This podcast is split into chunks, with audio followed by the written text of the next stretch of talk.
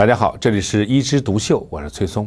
那么今天咱们聊一聊咳嗽和慢性咳嗽啊。其实咳嗽呢是一个人的保护性的反射啊，你别以为咳嗽是坏事儿，其实没有咳嗽，你呛到气管里的东西你就没法出来啊。那些由于感染在里面多了痰，你也没办法排出，所以咳嗽。只是一个现象，我们要透过现象看本质，是什么原因引起的咳嗽？那当然，咳嗽最多的嘛，还是一个肺部或者是一个呼吸道的感染引起的咳嗽啊。我们感冒以后啊，或者支气管以后啊，哎，这咳嗽有可能一周、两周都会延续啊。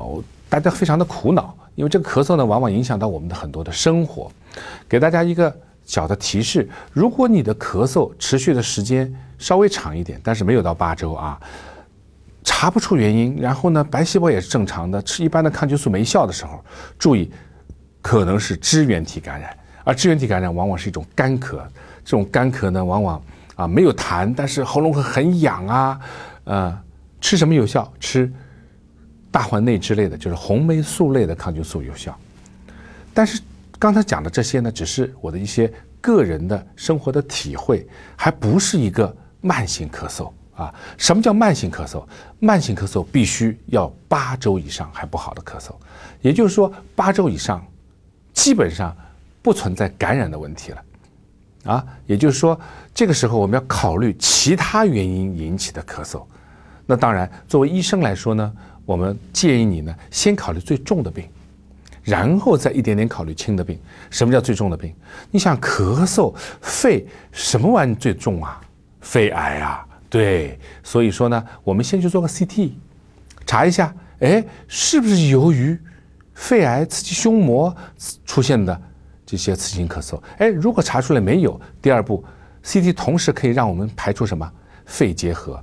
你别说啊，现在肺结核很多地方死灰复燃，而且呢，往往还比较喜欢照顾那些年轻的女性啊，比较瘦弱的，有有时候喜欢减肥的。啊，就是抵抗力差的时候容易生肺结核。那如果说经过这些排除八周以上的咳嗽，然后你又排除了重大肺结核和肺癌以后，我们就要考虑以下的几种疾病。第一，我们要考虑上呼吸道滴漏综合症。什么叫上呼吸道滴漏综合症啊？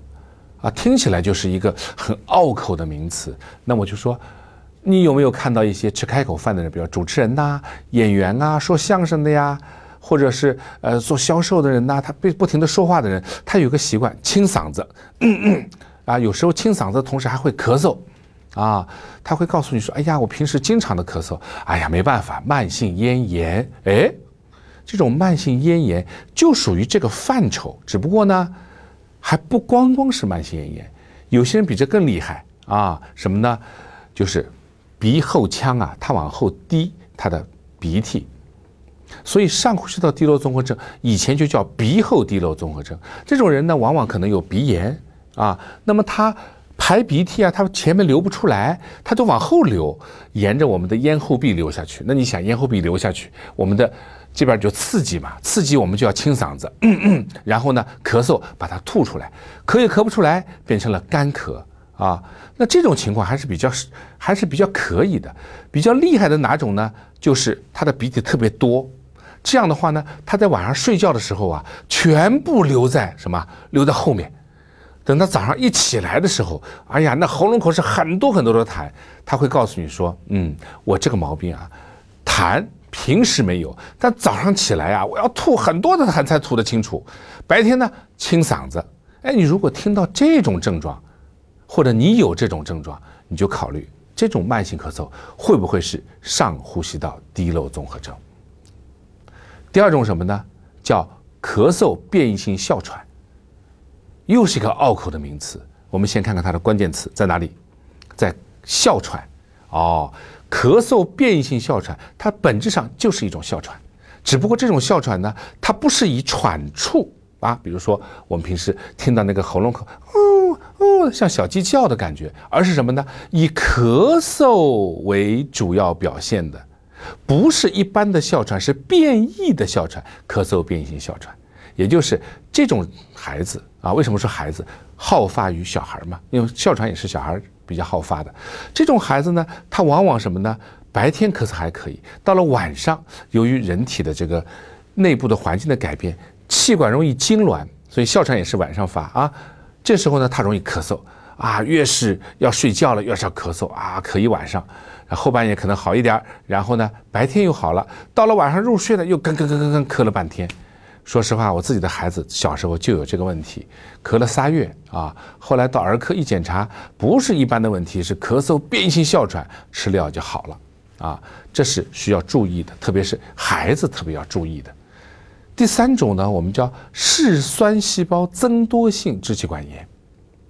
听这个名词，又是一个让你头晕啊！今天崔医生在这里讲的东西，都是让我们没法记住的东西。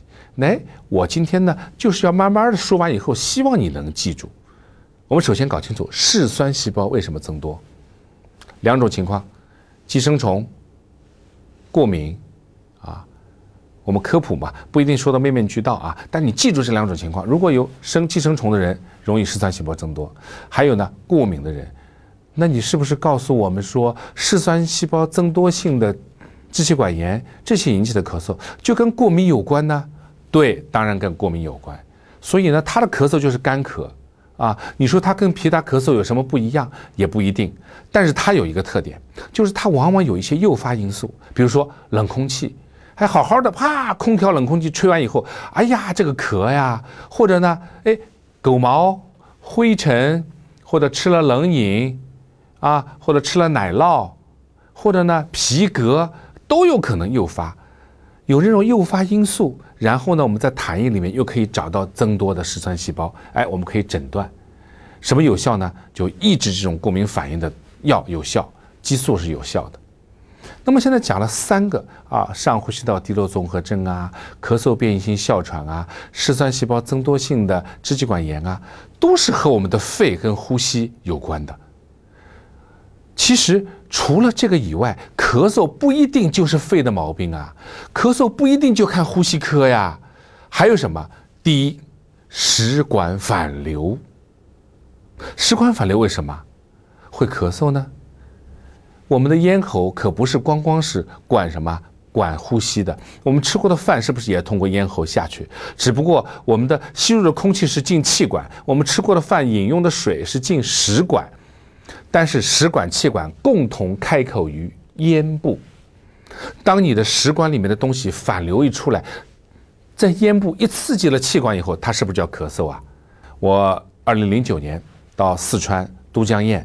当时汶川地震以后，我们当初去援建，我就碰到这么一个病人，他告诉我说：“我平时不咳嗽，但今天晚上如果我喝了啤酒以后呢，我晚上睡觉就要咳嗽。”我说：“为什么呀？”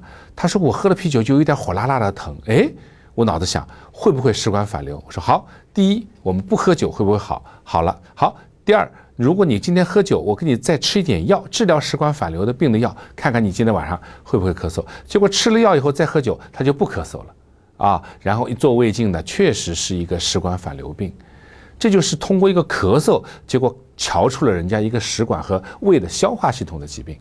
所以我们不能把眼光啊仅仅局限在肺，啊，咳嗽就是肺不一定，咳嗽也可能是食管的问题。还有我们讲到最后啊，除了食管、除了肺以外，还有一个重要的脏器会引起咳嗽，那就是心脏。啊，我是一个心脏科的大夫，我不止一次碰到有些人看肺、看咳嗽，看了半年，最后查出来是心脏病，才到我这来看的。然后呢，心脏其实已经不是第一天生病了，已经稍微有点晚了啊。什么病引起咳嗽呢？就叫心力衰竭。心力衰竭的病人呢，他的心脏的泵出功能受到限制以后呢，那么全身流到心脏的血液就没有办法往外走，就会引起瘀滞。那么我们的左心呢，它是接受哪里的血液呢？接受肺里的血液流到心脏，然后通过左心房到左心室再打到全身。那你的左心出问题了，就让我们的肺里的血液没有办法很顺畅的回到心脏。这些血液就会淤滞在肺里面，形成肺淤血。肺淤血时间长了也会咳嗽，因为你影响了气体交换了，而且这个肺部的充血的状态、淤血的状态，可以让我们的咳嗽中枢发出咳嗽的这个反射。所以有很多病人他说晚上咳嗽，这个咳嗽呢是躺下去咳嗽，坐起来会好一点；躺下去又咳嗽，坐起来又好一点。如果你听到说一个病人的咳嗽，或者说你有类似的症状，你要当心。当心什么？当心心脏病。为什么？因为我们人坐的时候，水往低处流呀。就算肺淤血，这个血液呢，它往低处流，流到低的地方，哎，流到低的地方，它呢对整个的一个气管的刺激小。当你躺平的时候呢，全身的血液都回到心脏，那心脏的负担更重了。啊，除了我们正常的回心以后，你躺平以后，脚上的血也可能流过来了。那心脏的负担一重以后呢，它的搏出量更低了，搏出量更低呢，让肺里到心脏的这些流动的更差了，血液更淤滞在肺里面，就引起咳嗽。啊，其实简单的说，心源性的咳嗽其实是心力衰竭。好，那我们今天说，如果你是八周以上的咳嗽，我们就算慢性咳嗽。一定要想到肺内肺外一共五个毛病。再说一遍：上呼吸道滴漏综合症、咳嗽变异性哮喘、嗜酸细胞增多性的支气管炎、食管反流病和心源性的咳嗽。好，今天呢我们就聊到这儿，下次再聊。